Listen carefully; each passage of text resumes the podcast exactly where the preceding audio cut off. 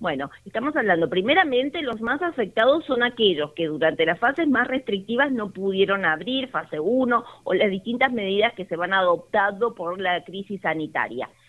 Con ello estamos hablando de marroquinerías, boutiques, ventas de accesorios y moda, todos aquellos eh, negocios colindantes cercanos a los colegios, las cantinas escolares que están insertos dentro de los colegios y que nunca pudieron volver. Bueno, vemos que la gama es muy diversa y amplia y lamentablemente estamos hablando de una crisis del sector comercial que atraviesa toda Córdoba, Argentina y bueno, una crisis que se atraviesa a nivel mundial por la COVID-19. Ahora con estas nuevas restricciones, Vanessa, ¿te imaginas números más duros en la próxima medición?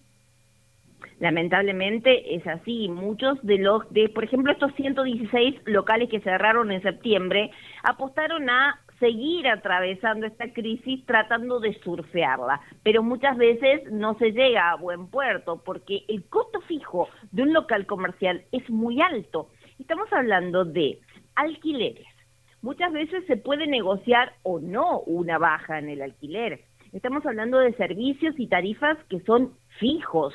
Estamos hablando de una medición de luz, por ejemplo, de electricidad que viene con un estimativo, no con el con lo que se consume realmente. Estamos hablando de gastos eh, en los empleados y de insumos propios de lo que corresponde al movimiento del comercio. Bueno, con estas distintas fases restrictivas que se adoptan ahora y que lamentablemente en un futuro se pueden seguir adoptando porque por supuesto que prima eh, el cuidado de la salud y eso desde la entidad siempre lo hemos implementado, el poder trabajar con protocolos y trabajar de una forma segura. Lamentablemente estamos en un pico o se está llegando a lo que significa el pico de la pandemia, donde eh, sabemos que estas, estas eh, medidas que se implementan se hacen también a nivel mundial.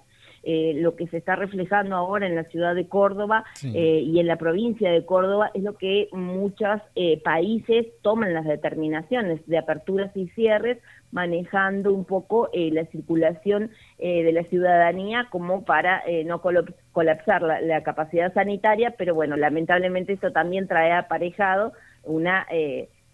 una crisis económica y sobre todo una crisis en las pérdidas de fuentes laborales.